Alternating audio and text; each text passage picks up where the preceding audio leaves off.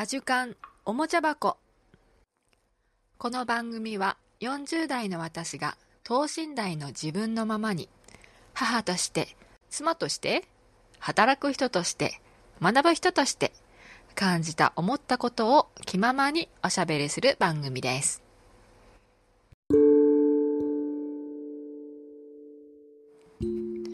皆さんこんにちは。こんばんは。おはようございます。お元気ですか？もうすぐねクリスマスがやってきますけれども皆さんはどんなクリスマスを過ごされるんでしょうか？私は、うんと、10代の頃に自分で望んであの洗礼を受けてクリスチャンになった人間なのでやはりこのね普段なかなかもう信仰とはその程遠いような生活をして教会もねほとんど行くことないんですけれども本当に宝刀息子な感じですけどもやはりクリスマスとか復活祭であるイースターとかにはやはりこの神聖な気持ちになってうんなんだろうなうんそこに属している自分を感じたりします。うん、なんだろうなその貧しき者にもねあの悩み大きいものにもなんかこの喜びをもたらすような、うん、そういう心温まる日であってほしいなって願って願っていますけれども、ね、あの多くの人たちがパーティーをしたり、ね、大騒ぎしたりそれからデートしたりとか、うん、そういうふうに楽しんでそのクリスマスがそういうなんか楽しい大きなイベントであるのと同時に、うん、この十数年私あのオンラインで仲良くさせていただいている師匠と慕っている方からあの聞いて本当に衝撃的だったたのが、まあ、あのすごく10代20代の子とかとすごくあの交流があってその師匠の周りにはあのたくさんのねあの悩める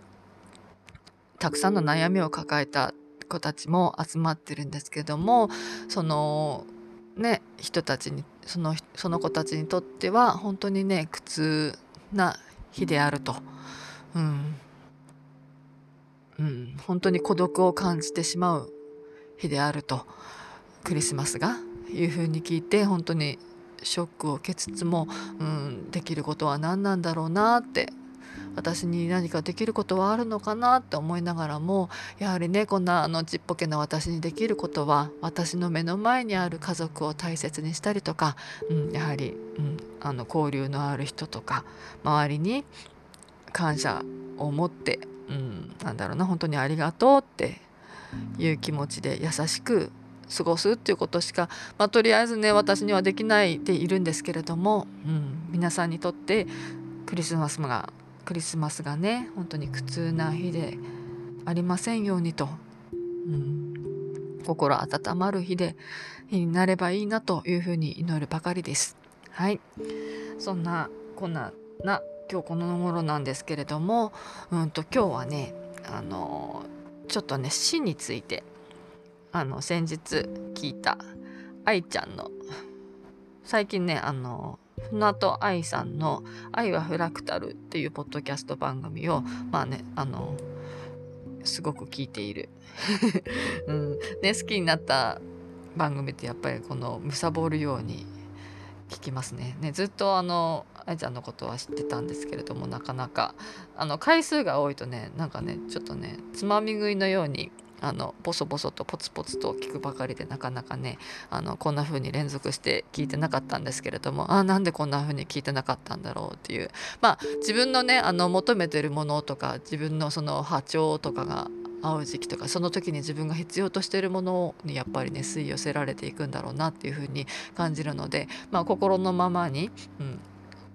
なんだろうな最近はいろんな方の本当に感じるままに聞いてハマったらハマってみたいな感じで聞いてますけれども愛ちゃんのこの間のねうんとなんだろうな今目の前にあったのどこ行ったんだ？あこの「よいしカード」で見つめた生と死の輝き大いなる愛と命の循環の回を聞いて、うん、ああ死についてはね私もたくさん思うことがあってまあねあのそれぞれあの解決っていうかその思うところが皆さんあると思うんですけれども一つのね、うん、なんだろうな私も20代の時に、うんと自分の中でその死の中に答えを見つけたのでまあそそれをシェアするのとはちょっと違うかな何だろうな、うん、死についてはそれぞれが答えを見つけていくというか感じていくんだと思うんですけど感じてる感じるものだと思うんですけれども、うん、ちょっとあの紹介したい紹介したいじゃないなこんな風に思ったとかねこんなことがあったというのをちょっと,、うん、と話してみようかなと思います。うん、20代幕開けのあの20歳とか21歳の頃は私はとってもね波乱万丈というかあの私の、うん、人生の中で一番大きな衝撃的なインパクトのある、うん、時代だったんですけれども、うん、とても大変でねあの裏裏切られたっていうかまあ信頼して、うんうん、ただ人にまあ、うん、なんだろうな信じてたことが聞かされてたものが全てまあ嘘だったということがありましてそれでその人と一緒に暮らすために日本に帰ってきて暮らしてまあ仕事をするために日本に帰ってきたのがまあ全て嘘で。で結局私はそこからまあ逃亡してというか逃げて、うん、っていう暮らしが始まったんですね。うん、その時にだから本当にねただあの日本に帰ってくるなって親にも反対されながらそれでも押し切って帰ってきてたので私はあのね何もなくなった時にあの泣いて実家に帰ればよかったのがまああの変な意地と、うん、それから、うん、意地ですね。意地があったので、うん、なんだろうな何としてでも自分の足で立てるようになるまでは帰るまいと誰にも会うまいということで本当に一文なしから住むところもないところからね本当にまあいろんなことを本当にさまざまな悪いこともいろんなことをして、うん、立ち上がって生き抜いてきたんですけれどもその当時にねちょっとずつだんだんその心が回復して、まあ、住むところができて、うんと、心が回復していく中で、うん、その頃に出会った一人の男性がいたんですけどもその方は何だろうな、うんとまあ、あの私が派遣派遣先のあの知り合い私は当時あの全く作りたくなくってもう知り合いをつけると本当に作ると傷つけてしまうと。うん。ね本当に巻き込んでしまいたくないとかいうので本当に誰とも知り合いたくないみたいな頃だったので本当にあの毎回あの働く場所が違うような、うんと、なんだろうな試食販売とかねあのスーパーとか百貨店なんか回るような仕事とかあとパーティーコンパニオンとかして本当に毎回毎回働く場所が違うような仕事を、まあ、あの知らず知らずのうちに選んでやっていたんですけれどもその時の、まあ、百貨店で出会った一人の男性なんですけどもその売り場の、うんまあ、責任者だったのかなわかんないけどもなんかねすごい色男でなんだろうななんか周りにはいつもねおばちゃんとかがいて楽しそうに話をしててあなんかすっごい幸せそうな人だなっていう印象だったんですね第一印象は。うん、それでは本当になんかモテモテでまあ順風満帆な人生なんだろうなすごいななんか、うん、悩みなんてないんだろうなみたいな風に感じていたのがまあ、うん、最終日とかにちょっとねあの飲みに行く機会があってとかそういうところからなんかねその彼っていう人が実はその生と死の狭間にいらっしゃってっていうかいつまで生きていられるか分かんないみたいな状況の方だっていうのを、うん、知ってですね、うん、そういう状況なのにそういうふうになんか幸せしか感じないようなオーラを放っているその彼に私はねどんどん惹かれていってですね、うん、なんかねすごい衝撃的だったんですよね。その生き方っていうか考え方が。なんだろうな自分は死んでしまう死んでしまうかもしれない。いつ死ぬか分かんないっていうような状況ですごい怖い。すごい怖いんじゃないかなとかね、うん、どう思ったんだろうな。なんかすごいなと思ったんですよね。うん、なんかなんて言うんだろうな。その前にもあの私の人生の中であの大切な人の死っていうのは何度か経験したことがあったんですけれどもその死っていうのはなんかいつもね突然だったんですよ。だからその前もって俺は死ぬっていうのが分かっている人とまあ時間を過ごすのが初めてだったのでなんか私の中私の方が戸惑っているみたいな、うん、あこの人死んじゃうんだみたいな。それでまあまあそんな衝撃があったからなのかどうなのか私はその彼の強さみたいなものにどんどんどんどん惹かれていてですねあの恋をしてしまうんですけれどもね。まあそんな大変な状況の中でもその心惹かれる人には惹かれるもんだなと思いながら、まあ、まあまあ大変な恋ではあったんですがまあそうやってうん彼と時間をちょっと少しずつ、うん、共にする中でですね彼もやっぱりうんやはり怖いんだなっていうことに気づきまして、うん、すごいねあのパッと見すごい明るくて全然死なんか怖くなさそうな、うん、印象だったのがやっぱりね深く付き合っていくと怖いんだなっていうふうに感じてて怖いがばっかりにやっぱりその将来をね見れなくなっていたので、うん、そらそうかみたいな。でもなんか、うん、死ぬ前からもう終わる気でいる？っていう彼に彼の弱さも見つ見つけて、うん、なんか途中で私がねすごく吹っ切れたっていうか自分の中に、うん、その死に対する生きること死ぬことに対する答えをまあ見出したじゃないけどもある程度のなんだろうな見切りじゃないけども自分の中でこの考えを見つけたんですね。うん、それでなんか結局私は彼のもとを離れることにしたんですけれども、うん。そうですね。なんだろうな私もその苦しいとても苦しい中にいてと彼が死んだら出発しようとか思ってた自分がいたので途中まではね。でもその彼が死んでから出発するってなんだよそれみたいな最悪だろうみたいな。なんか彼が死ぬのを待ってるみたいな自分もなんかすごく嫌嫌になっていや彼が生きてるうちに、うん、っていうか彼は死なないんじゃないかとかね、うん、生きるか死ぬかなんてねあのみんな分かんないっていうことに気づいたんですよね。そう。あのあやちゃんも言ってましたけども本当にね次の瞬間何やるか分かんないです。明日みんなが生きてるかどうかなんて私が生きてるかどうかなんて誰も知らないんですよね。それがそのうーん実際ね私がそのあと2週間の命命ですとかいうふうに言われたことがないから実際本当にそうなったらどうなるかはわからないんだけれどもなんだろうな私はあの余命宣告をされた方が私自身がね余命宣告をされた方が何て言うんだろういつまでも永遠に生き続けてると思ってるよりもね私なんて今普通に100歳120歳ぐらいまでいけるんじゃないかなって思ってますけどもそれよりも何だろうあと2週間であなたは死にますっていうふうにそのリミットをね伝えられた方がなんか悲しいけれどもその一日一日っていうか一秒一秒を大切に生かれ生きられる感じがしたんですよね。うん、まあ今でもそう思ってるんですけど、うん、だからなんだろうな。死ぬことを怖がってその先が考えられなくなるよりもなんだろうな。その本当に瞬間瞬間を精一杯生きることが大事なんだよなっていうふうに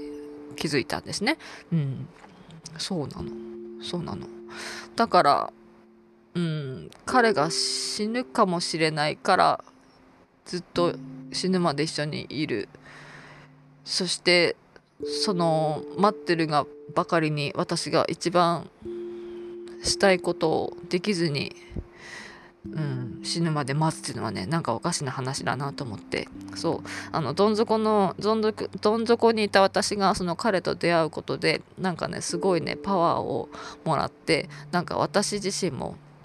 人から逃げるばかりとかなんだろうな人と出会わない、うん、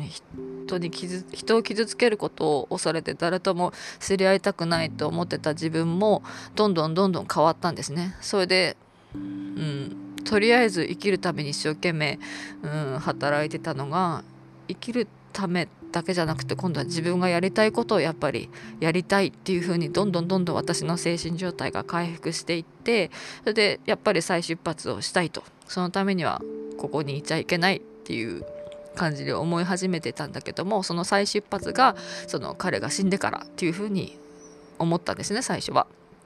でもそそれはちょっと違うなって思ってもう生きてる間に再出発をしようと。だからあなたも頑張って生きてみたいな元気になってもっともっと輝いた私になってまたあなたに会いに来た時にはもっともっとあなたにパワーを与えられる人間になってるかもしれない。だから頑張っていこうみたいなそういう別れ方を、うん、したんですけれどもね。うん、うん、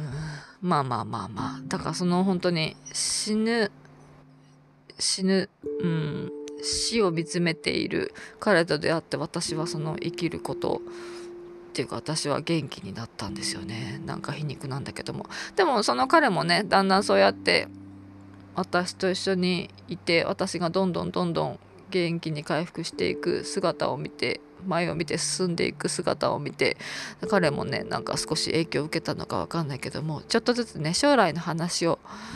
するようになったんですよね。うん、それまではそのまあ昇進することとかも全然考えていなかったんだけども、うん、うん、ちょっと試験を受けてみようかなとかうん、なんだろうな、その先のことをちょっと見るようになってきて、うん、実際彼が今生きてるか死んでるかは私は分から分かりません、うん、そう。そうなんです。でもうん。生きてるんじゃないかなってなんかね感じたりしてます。うん、彼が、うん、死ぬ死なないとかいう話をしたのももしかしたら嘘だったかもしれないなっていう思ってる自分もいてうん。わかんないけどね。うん。ね若い頃とかっていろんな嘘もついたりとかもするし。うん。いなくなるって聞けばその人に対してなんか勘違いかもしれないけども愛着みたいなものが湧いたりしてなんか恋愛感情が出たりすることもあるかもしれないし。わかんないけど。いやうんわかんない。わかんないけどね、うん、まあまあそんなここんなことを考えたりしてました。そう。でもその彼が死ぬか死なないか分かんないとか何で生まれてきたんだろうとか何で死ぬんだろうとか何のどんな目的があってとかどんな生きてることにどんな意味があるんだろうとかね。そういう魂はどこに行くんだろうとかそういういろんないろんないろんなたくさんのもうその答えの見えない疑問をたくさんたくさん思って考えて悩んでる時にちょうどね私の当時オーストラリアに住んでいた親友がいたんですけどもその親友がねあのクリスマスであの日本に帰ってきたんですよそうところがその親友には彼氏がいて、まあ、オーストラリアに、うんと、いたんですけどもあの大喧嘩をしてその喧嘩別れしたまま帰ってきちゃったんですよね。のでそしたら帰ってきて本当にすぐに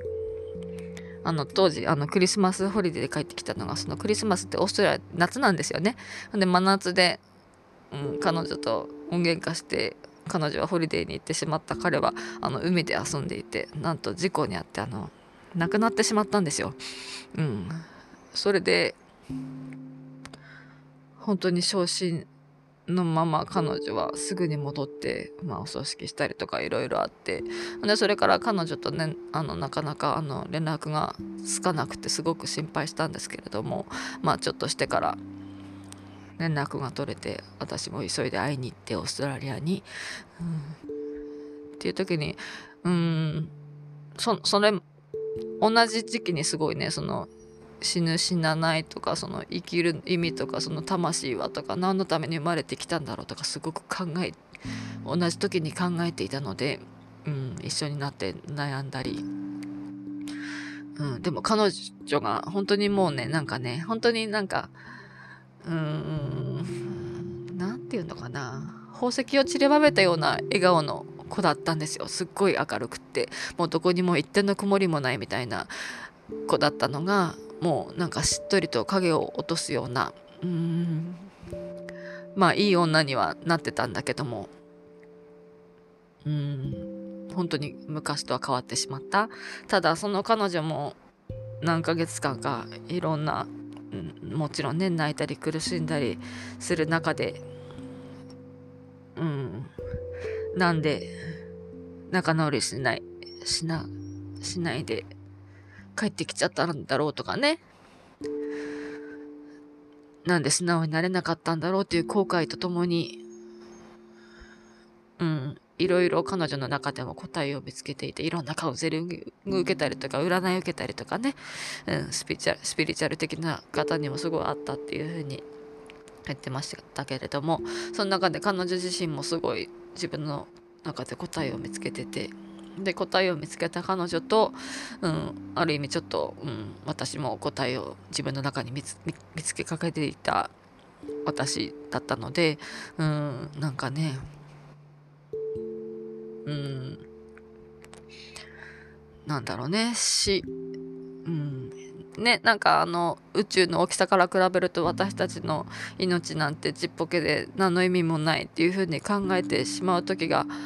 当時はあったんだけれどもそういうふうに思う時も今でもあるけれどもなんだろうね。もっともっと大きなうんやっぱ愛ちゃんが言ってたけども循環だよね。の中にいる。大きな一つのつなつながりとかうねりとかうん一つのうんわかんない。中にいるなっていう風に感じたりとかもするしうんそうね。私の中で見つけた私の私の中の答えは、うん、ここではちょっとシェアするつもりはない。それぞれがねあの持っていればいいと思うので、うん、ただねなんか彼女とその彼彼の死を、うん、ある程度の答えを見つけた彼女と話をしててなんかね、うん、死に対して怖さがなくなったっていうのかな、うん、死は怖いものじゃないなっていうふうには本当に感じるようになりました、うん、死が別れだとも思わなくなったっていうのかな。うん。ねまあそれに関してはいろいろなそれぞれの感じ方とか思いもあると思うんだけども。ただねその今生きている彼に会えなくなった触れなくなった。ねこの、うん、時代で共に生きた仲間を私も失って寂しかったし悲しかったし、うん、うん、まあまあそんなそんな当時のこととかもすごいね思い出したりしました。っ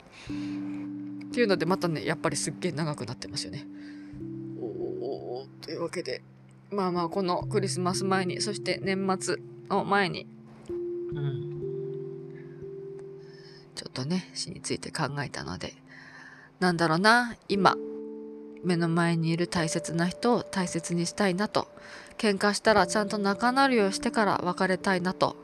うん、だからそのいくらプリプリプリプリ怒ってても寝る前には子供たちにも毎日私愛してるよって生まれてきてくれてありがとうって本当に大好きだよっていうのを必ず伝えて寝るようにしてます。ね。夫ともなんか変なわだかまりが残ったまま「いってらっしゃい」とか言わずに。ちゃんとね、うん、